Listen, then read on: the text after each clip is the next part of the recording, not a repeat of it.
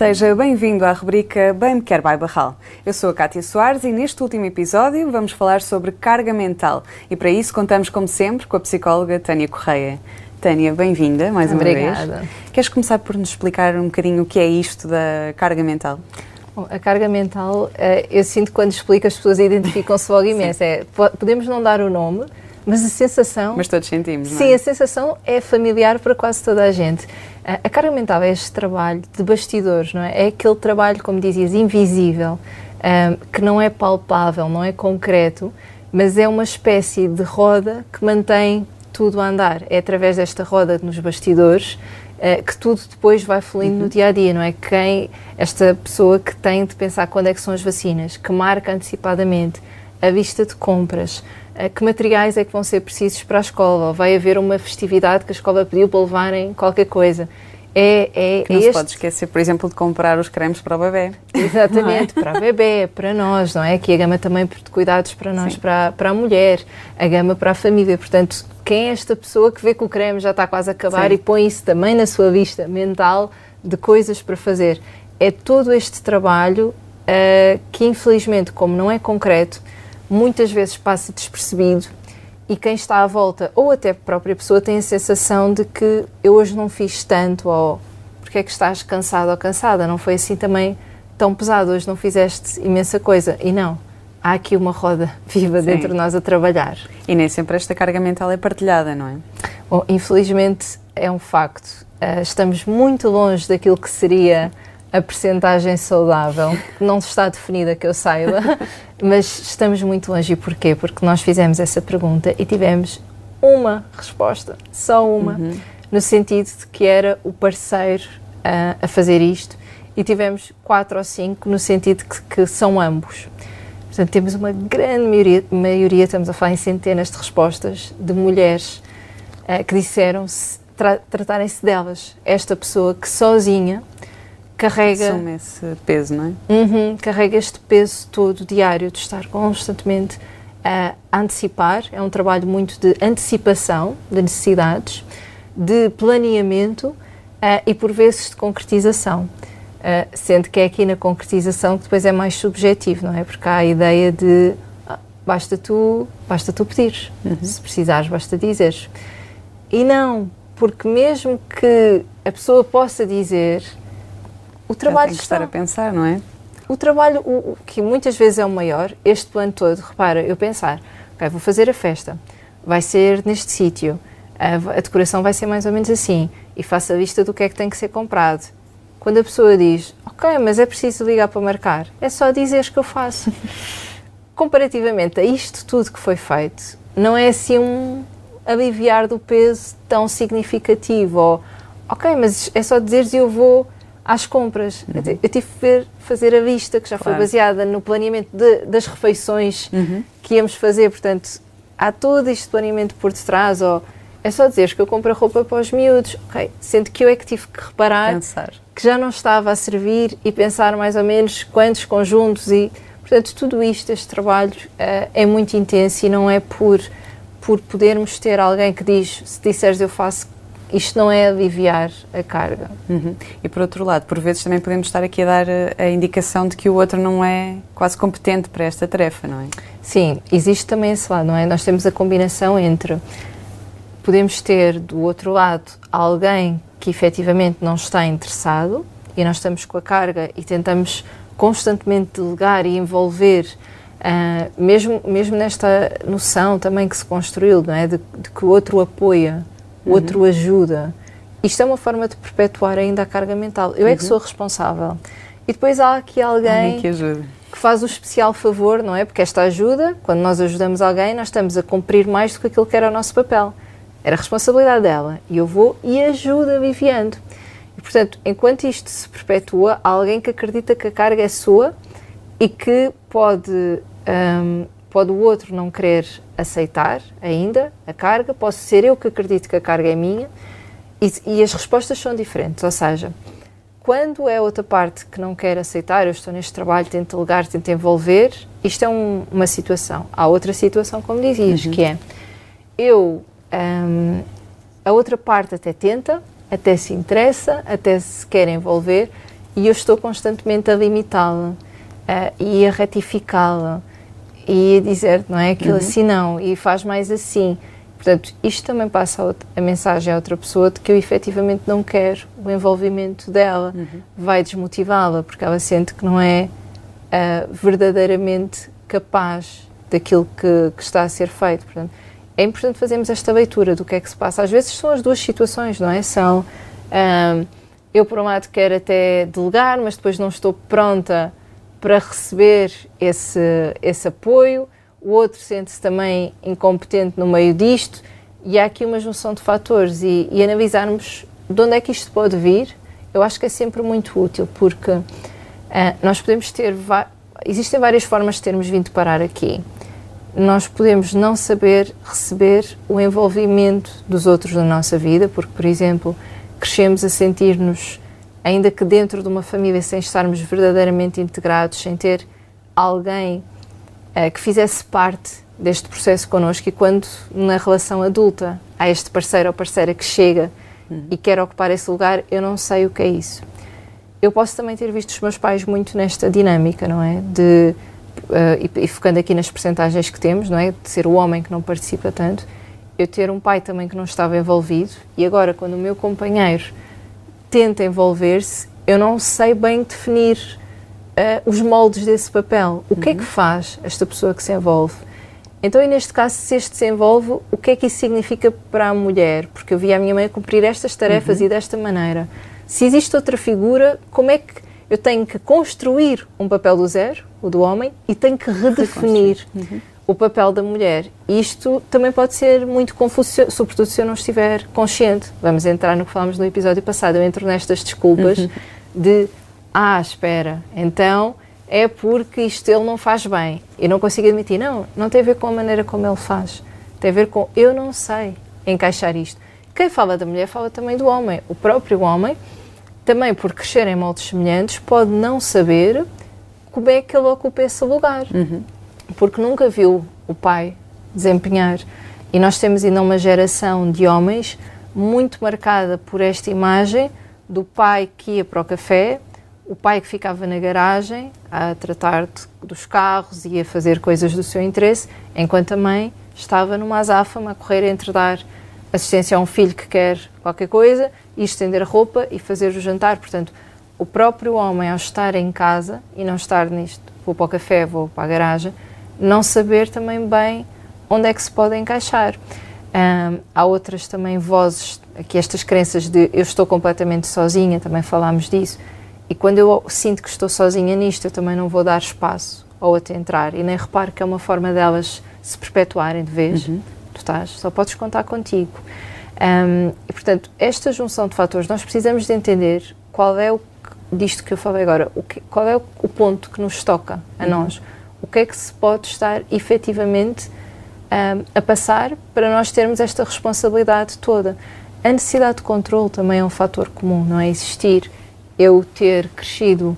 Não tem que ser um ambiente estruturado, repara, mas basta não me dizerem o que é que íamos fazer, uh, o que é que ia acontecer ao certo, eu andar sempre aqui a ler pistas, que eu vou crescer com uma necessidade de controle maior.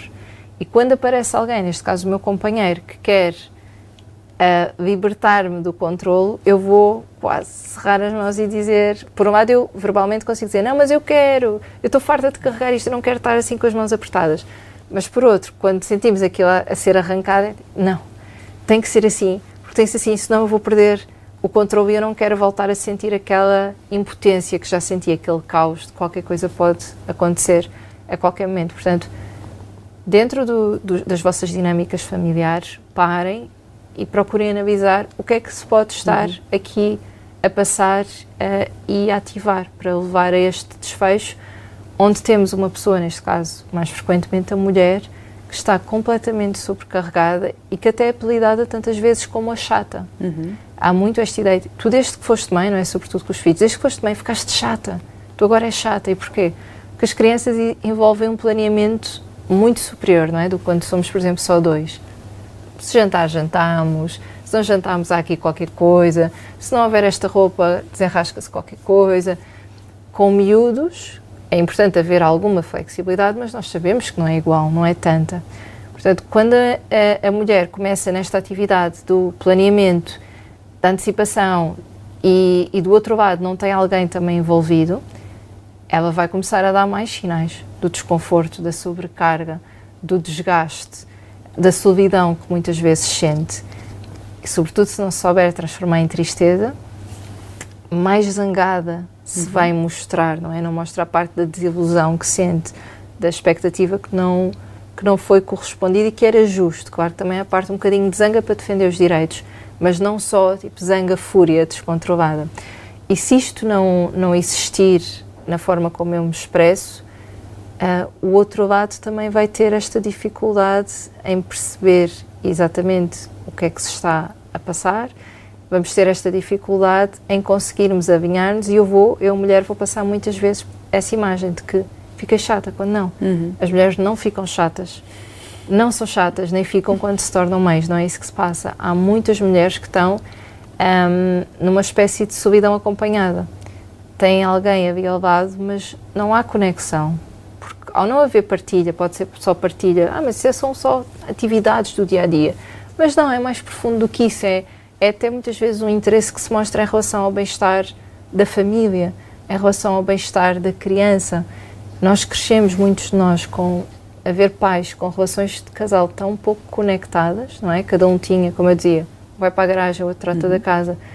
Há tão pouca conexão que depois isso um, contamina ainda as relações familiares que nós temos hoje em dia, que temos dificuldade de, como eu dizia, perceber o papel de cada um, um sair desta solidão acompanhada, onde volta e meia nos encontramos, mas está muito cada um no seu mundo, não é este envolvimento, olha, o que é que nós temos para fazer, o que é que precisa de ser feito, vamos dividir, tu pensas nisto, eu penso naquilo, este trabalho de equipa que eu sinto que o outro me vê, o outro escuta, o outro quer saber também do bem-estar das crianças, porque muitas atividades estão ligadas uh, às crianças, o outro preocupa-se comigo, eu sou uma prioridade, porque aliviar a carga, muitas vezes, é sentido também como esta prova de amor. Esta pessoa uhum quer saber de mim, quer, quer que eu me sinta mais leve. Isto é importante para a relação. Contrariamente, muitas vezes uh, essa percepção só surge quando, no caso, a mulher já está no limite, não é? E a própria mulher também só pede ajuda já numa situação limite, não é? Sim, infelizmente continuamos a, a deixar arrastar, porque como há a tal crença de eu vi a minha mãe fazer isto. É isso. E a minha mãe aguentava. Não posso ficar aquém, não é? Eu tenho esta imagem, eu quero corresponder a esta imagem. Uhum se ela aguentava, porque é que eu não estou a conseguir? É, muitas mulheres direcionam isso para si. Eu é que tenho um problema nesta gestão da dinâmica familiar. Porque a minha mãe também não tinha o apoio do meu pai, por exemplo, e fazia e conseguia. Portanto, eu também preciso de conseguir fazer isto. Eu tenho que dar mais. E as mulheres uh, vão e desgastam-se até uh, chegarem, muitas vezes, a um ponto completamente limite. Basta que já foram apelidadas de chatas, estão completamente desconectadas uh, do parceiro, já não têm tempo para estar com amigas, já não fazem nada em termos de autocuidado mais direcionado para si ter este momento, às vezes nas sessões, até o básico, tipo passar o creme da uhum. barral, ter aquele momento em que eu estou a passar o creme e estou ali comigo, a cuidar, a sentir que estou a cuidar de mim. Eh, mesmo para isso já não há, já não há, nem é só tempo, é já não há vontade. Eu vejo-me nesta ótica de provedora, pessoa uhum. que está aqui a servir, a servir, a servir, a servir uh, e que carrega a carga e quase que é uma sensação que é muito inconsciente, mas eu sinto que se as pessoas, quando trazemos isto para as sessões, elas depois conseguem captar, foquem-se mais na sensação que isto provoca e não tanto no lado racional, que é nós vimos as nossas mães, sobretudo, a conseguirem ter uma função através destes, uhum. desta carga de trabalhos, não é? Um, é quase a sensação delas era eu faço isto, eu faço isto, é isto que me dá valor, é quase a minha identidade enquanto pessoa. Quem é? A dona, qualquer coisa. Esta pessoa que faz e que não se cansa e que está sempre a fazer, está sempre ocupada. Um, e portanto, o valor das nossas mães não era tanto pela essência, mas sim por aquilo que elas conseguiam produzir em termos de tarefas. Quanto mais conseguissem, sim. Quanto mais conseguissem, mais merecedoras de amor. Quando nós nós vimos com este modelo também aqui também meio uh, agarrado a nós. Quando nós sentimos que não estamos a ter uma série de funções, também podemos ter este medo de, mas se eu não servir para isto tudo, primeiro fica quem da minha mãe e não quero. E depois eu própria parece que perco o valor enquanto mulher, que não e sou... posso perder o amor dos outros, não é? É, se eu perco a função uhum. e eu, o único motivo para gostar de mim não é pela essência. Isso já aprendi na minha, no Sim. desenvolvimento que não interessa. Eu vou ser amada, eu tenho motivos para ser amada se tiver uma função. Se eu perco a função, para que é que eu sirvo ao certo? Porque, porque é que vão gostar de mim? Não há nada para gostar, a essência não interessa. Portanto, isto faz com que eu vá arrastando nesta ótica de vejam, eu faço, vem, eu tenho valor, eu mereço uhum. ser amada, eu consegui fazer esta série, eu estou a carregar, fiz os, vejo miúdos aqui, comprei não sei o quê, tratei de jantar, vem, estou aqui a dar-vos provas. E por vezes nós também não estamos ainda muito abertas e capazes de abrir mão disso, ter esta consciência uhum. de eu não quero ser amada por estes motivos Além de que isto não é verdadeiramente ser amada. Sim. Isto é gostarem de mim pela minha utilidade. Uhum. E quando isto se desconstrói nas sessões de uou, wow, ok, não é o meu caminho do amor, não é a minha linguagem do amor, uhum. não é esta. Eu não quero continuar a ter esta pressão em cima. Eu quero ser amada por quem sou, sem ter que fazer nada, só por, quem, por o que está aqui. Quando nós tiramos este peso às pessoas, a, a tendência também, depois a parte da carga mental, começar a ser muito mais partilhada. Uh, ou se não é partilhada, também haver aqui algum tipo de decisão de vida, não é? Do que é que eu faço, se calhar esta relação uhum. Não me dá aquilo que eu preciso e eu não quero continuar uh, presa a isto. E que consequências é que pode trazer para uma criança ver, por exemplo, que só um dos pais uh, tem esta carga? Uh, sabes que é curioso que, que nós temos uh, esta ideia muitas vezes que isto é só um assunto entre adultos, uhum. uma tensão entre adultos e que Sim. os miúdos nem reparam, estão noutra, nem sabem que isto existe. E não é verdade. Eu acompanho muitos adultos, sobretudo mulheres, obviamente, que me dizem que hoje em dia sentem alguma zanga em relação às mães por terem crescido a ver isto acontecer. E estamos a falar aqui não serve para culpar de quem nos está a ver ou a ouvir, não é para gerar esta culpa de ai, o que é que eu estou a fazer aos meus filhos. Não é isso. É só de dar esta consciência, esta informação, sensibilizar que os miúdos não ficam propriamente gratos por as mães terem passado por isto. Eles sentem ou alguma pena por elas terem vivido uma vida assim tão desconectada, uh, ou sentem alguma zanga por esta percepção de fogo. Agora eu estou presa a uma situação idêntica porque a minha mãe ali não me mostrou uhum. e o meu pai não mostraram como é que isto podia ser feito de maneira diferente. Então, às vezes, isto existe vai existir também o efeito de termos menos disponibilidade para as crianças, porque um pai ou uma mãe que está assim, completamente sobrecarregado, não está tão disponível para depois para a interação, para a relação, para as emoções uhum. que falamos. Não há o mesmo nível de, de disponibilidade. A própria relação de casal em geral não é tão não é tão feliz, tão profunda, tão com tanta cumplicidade. Há casais que sim, já vi casos em que efetivamente há esta separação e aquilo funciona, mas depois da cumplicidade, a profundidade da relação é sempre menor, por uhum. causa, devido a isto. E as crianças um, vão sentir também este modelo e a parte de não ter um, o pai ou a mãe tão disponíveis para se entregar. Uh, e depois o facto de tendermos a, a, descarregar mais nas crianças quando estamos em sobrecarga, porque eu sinto que o meu parceiro, eu já, dei, já lhe disse abertamente, eu já dei estes sinais de que estou muito sobrecarregada, não estou a aguentar, uh, e dali eu não consigo nenhuma resposta, nenhuma mudança, mas entretanto eu tenho aqui uma zanga a crescer e a montar-se e a construir-se, e eu preciso de canalizar isto para algum lado. E o que acontece por vezes é, é a criança, que é quem eu sei que não vou perder o amor dela, infelizmente isto acaba por acontecer, nós sabemos que ali o amor é incondicional e temos uma margem maior para expressarmos e sermos menos justos e sabemos que no final vão continuar a gostar de nós e defendem-se menos de nós. Uhum. Então, se eu não estiver muito consciente, eu vou posso usar isso sem querer de uma forma menos positiva, que é descarregar para a criança ou, ou estar. Uh, já tive também acompanhamentos que a pessoa está a dar estes sinais porque quer mandar a mensagem para o outro de pois, eu estou aqui e estou a fazer tudo e já viste, a falar com a criança e agora tenho que estar aqui pois. e partiste isto. mas a mensagem é para ver se do outro lado da casa... É algum efeito. alguém se apercebe, mas entretanto é a criança que está uhum. a vir ouvir, a ouvir aquilo.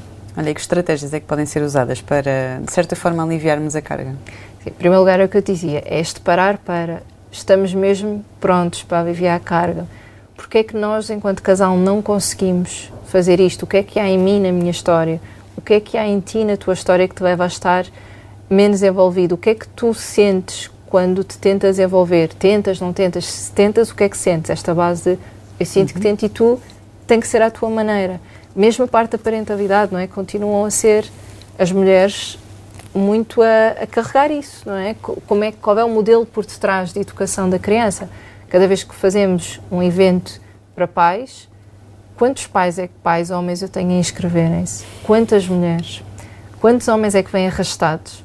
Porque a mulher é que marcou e eles acabam por aparecer, uhum. uh, mas não são eles a procurar uh, essa informação, não é? Portanto, a educação ainda continua também às costas da, da, mulher. Isto, tudo isto precisa de ser falado no casal, porque é que isto existe nestes moldes, que efeito é que isto vai ter em nós.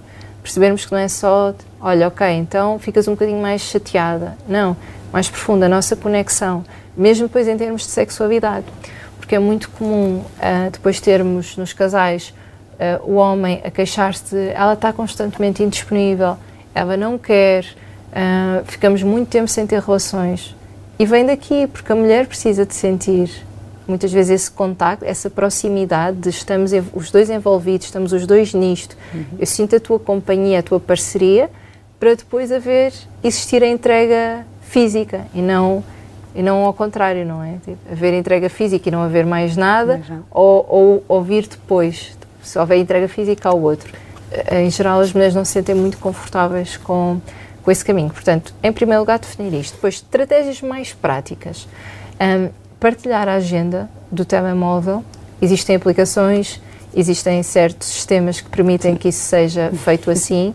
Criar esta agenda compartilhada ajuda imenso. Porquê? Porque eu já sei que vamos ter aqueles eventos naqueles horários, se aquilo está ali, por exemplo, tem a festa do colega X do meu filho ou da minha filha, eu já sei que se aquilo está ali vai ser preciso comprar uma prenda. Portanto, estamos juntos uh, neste sistema de pronto, olha, marquei isto, olha, já resolvi aquilo. Mesmo esta questão, por exemplo, paguei, já paguei as contas. Eu meter na agenda a outra parte, uh, já sabe, irmos dividindo e fazendo este trabalho conjunto para estarmos envolvidos. E também as notas do telemóvel serem partilhadas, dá muito jeito. Por exemplo, eu faço a lista de compras, eu vou metendo umas coisas, a outra parte vai metendo outras. Ou mesmo que sejam a fazer, uh, o outro tem, tem este acesso e fazer essa gestão, que é que agora é prioritário. E o outro também depois cumpre Participa. aqui, uhum. é, vai também colocando algumas coisas que se apercebe. Um, tudo isto é útil para o casal sentir que, que existe é só esta base. No fundo, o que todos queremos é sentir que estamos acompanhados na uhum. vida, que há alguém que nos vê e que as nossas necessidades são importantes. Quando nós recebemos isto, há conexão e as coisas acabam por fluir. Ou quando não há, é como eu dizia, é importante percebermos o que é que vamos fazer com essa informação. Mais do que estar constantemente nesta insatisfação de eu não tenho isto e estou sobrecarregada e estou a desgastar-me estou quase a perder anos de vida aqui, eu entender, ok, eu não tenho e o que é que eu faço agora? Estou disponível para viver sem ter? Porque há pessoas que estão, dizem, ok, mas uhum. esta relação dá-me outras coisas e eu até abdico disto. Eventualmente, não, não nos cabe a nós decidir quão correto ou não isso é. Se, se a pessoa está consciente e, e, quer seguir esse caminho, ok. Generalidade das pessoas não está nesse ponto, está insatisfeita. Então, se eu estou, o que é que eu faço a partir daqui? daqui. Obrigada, Tânia. É. Acho que terminamos da melhor forma esta primeira temporada da nossa rubrica Bem Me Quer Vai Barral. Acho também que posso falar um bocadinho pelas duas, sim, não é? Estamos sim. muito felizes com este projeto, estamos muito gratas à Barral também sim. por ter acreditado connosco, uh, sobretudo numa altura em que estávamos as duas, não é? em pós-parto, com dois bebés nos braços. E, e, da minha parte também tem sido incrível partilhar esta aventura contigo. Obrigada. Acho que só assim fez sentido. E. Uhum. Sim, hoje tive que pedir rímel à prova d'água, porque já sabia que íamos chegar aqui. Um, eu agradeço muito à Selfie e à Kátia, porque desde o primeiro contacto me abriram as portas, sem barreiras, sem limitações, sem condicionamentos numa fase tão delicada e quem nos ouve sabe que o pós-parto, esta fase da, da, redescoberta e que nós às vezes estamos ali na dúvida, não é? Quem é que seremos nós agora quando voltarmos para o mundo real? Porque ainda estávamos as duas mesmo em pós-parto, literalmente em Sim. casa, ainda com os bebés em licença. E quando falámos a primeira vez, as duas ainda muito nesta dúvida, não é? Quem, quem é que Sim. vamos ser quando voltarmos? E acho que nos apoiámos uma à outra nesse processo de voltarmos em bom. Sim. Uh, voltámos apaixonadas por este, por uma coisa nova, uma coisa sobretudo que ia ter utilidade para as pessoas. Não é só mais um conteúdo. Nós uhum. procuramos uhum. trabalhar aqui uma série de questões numa fase em que a nível psicológico as coisas estão tão complicadas por aí uhum. e trouxemos este este conteúdo que resultou de muita dedicação e também muito compromisso por parte da Cátia, que agilizou sempre tudo e tratou de tudo para que tudo fosse possível avançar.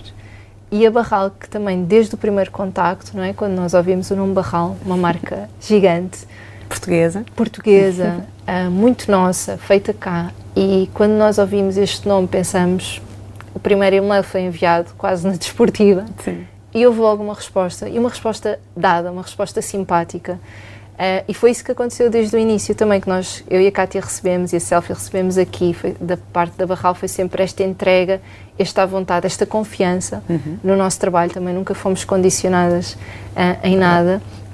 E agradeço muito esta oportunidade de uma marca que efetivamente se preocupa com as famílias. O, o, o slogan não é, é de família, é da família. Ele verifica-se, é mesmo isso que existe. Portanto, Obrigada também a quem nos acompanhou esses episódios todos. É tão giro ver a evolução do projeto, não é? Começámos com poucas pessoas e acabamos com tanta gente a assistir e a pedir mais conteúdos e a pedir uh, mais tempo nos episódios, portanto, a ver esse interesse.